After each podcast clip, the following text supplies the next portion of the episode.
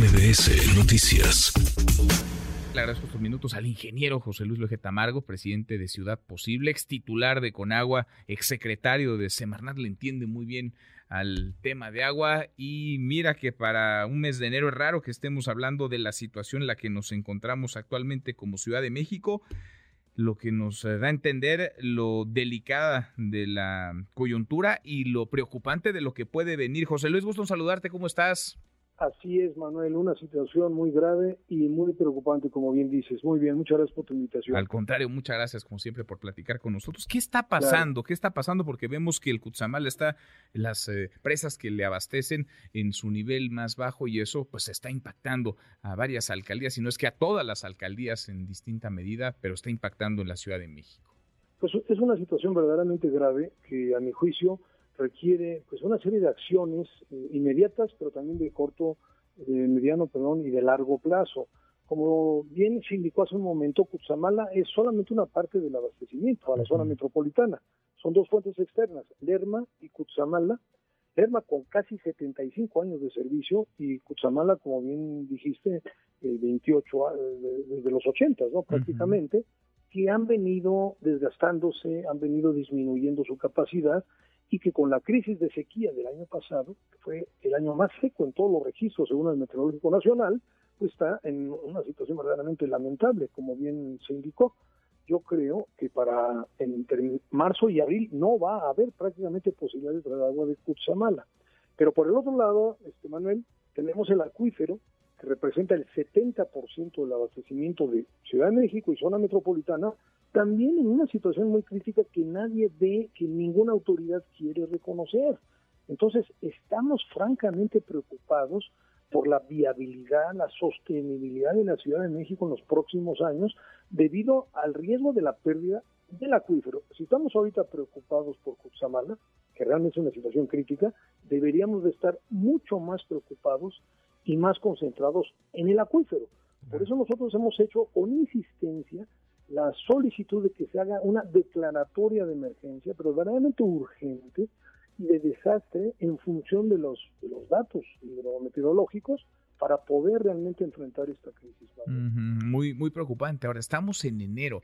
¿Cómo es que nos encontramos en esta situación en enero cuando no pensaría quizás hacia abril, mayo, eh, cuando, digamos, eh, estamos... Llegan las lluvias. Llegan las lluvias, pues entonces ya, digamos, eh, se acabó, ¿no? Lo que habíamos guardado, si es que algo guardamos, pero falta un rato todavía para llegar a esos, a esos meses, falta un rato para la temporada de lluvias. Así es. Pues mira, Cutzamala tiene varios problemas, no solamente la falta de lluvia.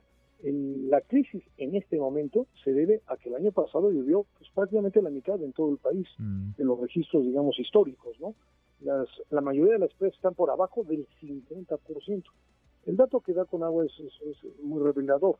En noviembre, cuando terminan ya todas las lluvias, el promedio de Cutzamala histórico era del 80%. Es promedio histórico. A veces incluso estaba más arriba, a veces un poquito más abajo, ¿no? Promedio 80%. Y cerró en 38%, 38%, menos de la mitad, ¿no? Entonces, lógicamente, el abastecimiento para, para Toluca y zona metropolitana y Ciudad de México, pues se ha venido reduciendo uh, casi la mitad. De 14.7 metros cúbicos por segundo, que es lo normal, mm. está dando ahorita 8 metros cúbicos por segundo y va a dar menos. Y yo creo que hacia abril prácticamente no vamos a tener posibilidad de, de, traer este agua.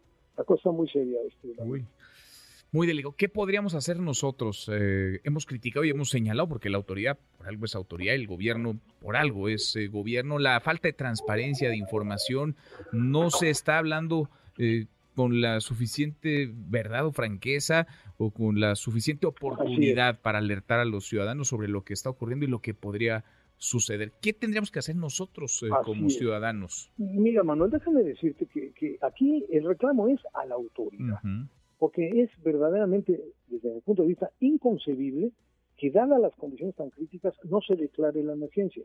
¿Por qué es importante? ¿Por qué insisto en eso, Manuel? Porque la declaratoria permite operar dentro del Sistema Nacional de Protección Civil un protocolo de apoyo a, la ciudadanía, eh, concretamente a los municipios, para que pues, van a requerir de rehabilitar pozos, perforar nuevos pozos, eh, comprar eh, pipas, carros tanque, personal, etcétera Y me consta, porque yo tengo relación con varios municipios, no hay los recursos.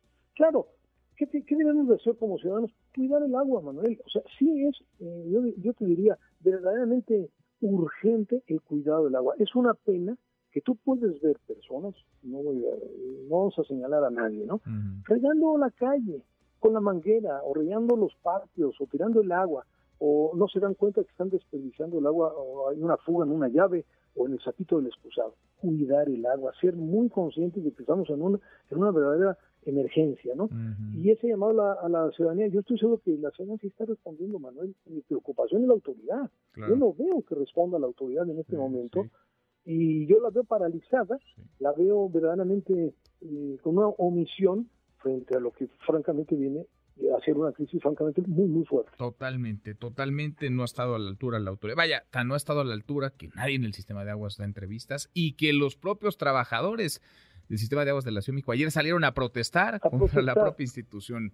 E, es que el, sistema de aguas pues, no protesta, pero en realidad lo que yo estoy pidiendo, y te lo digo por experiencia, porque cuando estuve en la Comisión Nacional del Agua, me tocó emitir los dictámenes técnicos para que la Secretaría de Gobernación, a su vez, declarara los estados de emergencia. Cuando tienes tú, por ejemplo, un terremoto o un, o un huracán como Otis en Acapulco, lo, lo destruyó, inmediatamente viene una declaratoria. Bueno, la sequía extrema que se sufrió el año pasado es un desastre natural. Así está clasificado. Así lo dice la Secretaría de, perdón, el Servicio Meteorológico Nacional en su monitor de sequía. Y esa es, eh, digamos, el documento que debe entregarse a gobernación para que declare eh, la emergencia. Eso está en la ley, Manuel. Hay una ley general de protección civil, tiene todo un capítulo de emergencias y ahí está estipulado la obligación de la autoridad de emitir la declaratoria. Ahora, ¿por qué no la quieren emitir? Porque a lo mejor no hay recursos, porque el presidente eliminó el FONDEN y entonces el, la CONAGUA a lo mejor no se atreve a emitir el dictamen técnico, la Secretaría de Gobernación no se atreve a, declarar la emergencia. Esto es muy grave. Pero estamos, a ver, esa palabra es clave, creo yo, para dimensionar. Estamos, dirías José Luis, José Luis Luege Tamargo, en una emergencia por desabasto de agua en la Ciudad de México. Absolutamente sí. ¿Por qué? ¿Por qué, Manuel? Porque lo hemos venido diciendo hace mucho, mucho tiempo. El acuífero, que es el, digamos, la fuente principal de agua de la Ciudad de México, estamos extrayendo a 400 metros. Estamos en vías de perder el acuífero si no actuamos con celeridad. Entonces, esta coyuntura debería de servir a la autoridad, primero para declarar la emergencia y segundo, lo más importante, es más importante, establecer una ruta de más largo plazo, de, de, forma que se garantice la viabilidad de la Ciudad de México. Manuel, somos una de las metrópolis más grandes del mundo, somos la quinta o la sexta, estamos compitiendo con Sao Paulo, con 22 millones de habitantes.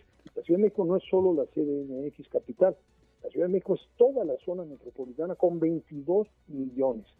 Es la misma cuenca atmosférica, es la misma cuenca hidrológica, son los mismos problemas.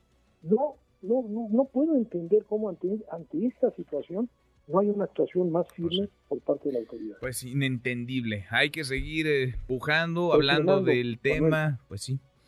En esas estamos y eso nos toca. José Luis, te agradezco estos minutos. Gracias como siempre. A ti, al contrario, tu participación en medios es muy importante para generar conciencia. Manuel, muchísimas gracias. ¿eh? Gracias a ti, muchas gracias. Es José Luis Lojeta Amargo, ex titular de Conagua, de Semarnat. Ahí está la palabra que utilizó para dimensionar la situación que se vive en el Valle de México. Emergencia. Hay una emergencia por escasez de agua, hay una emergencia por falta de agua.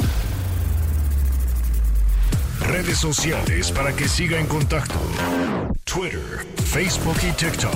M. López San Martín.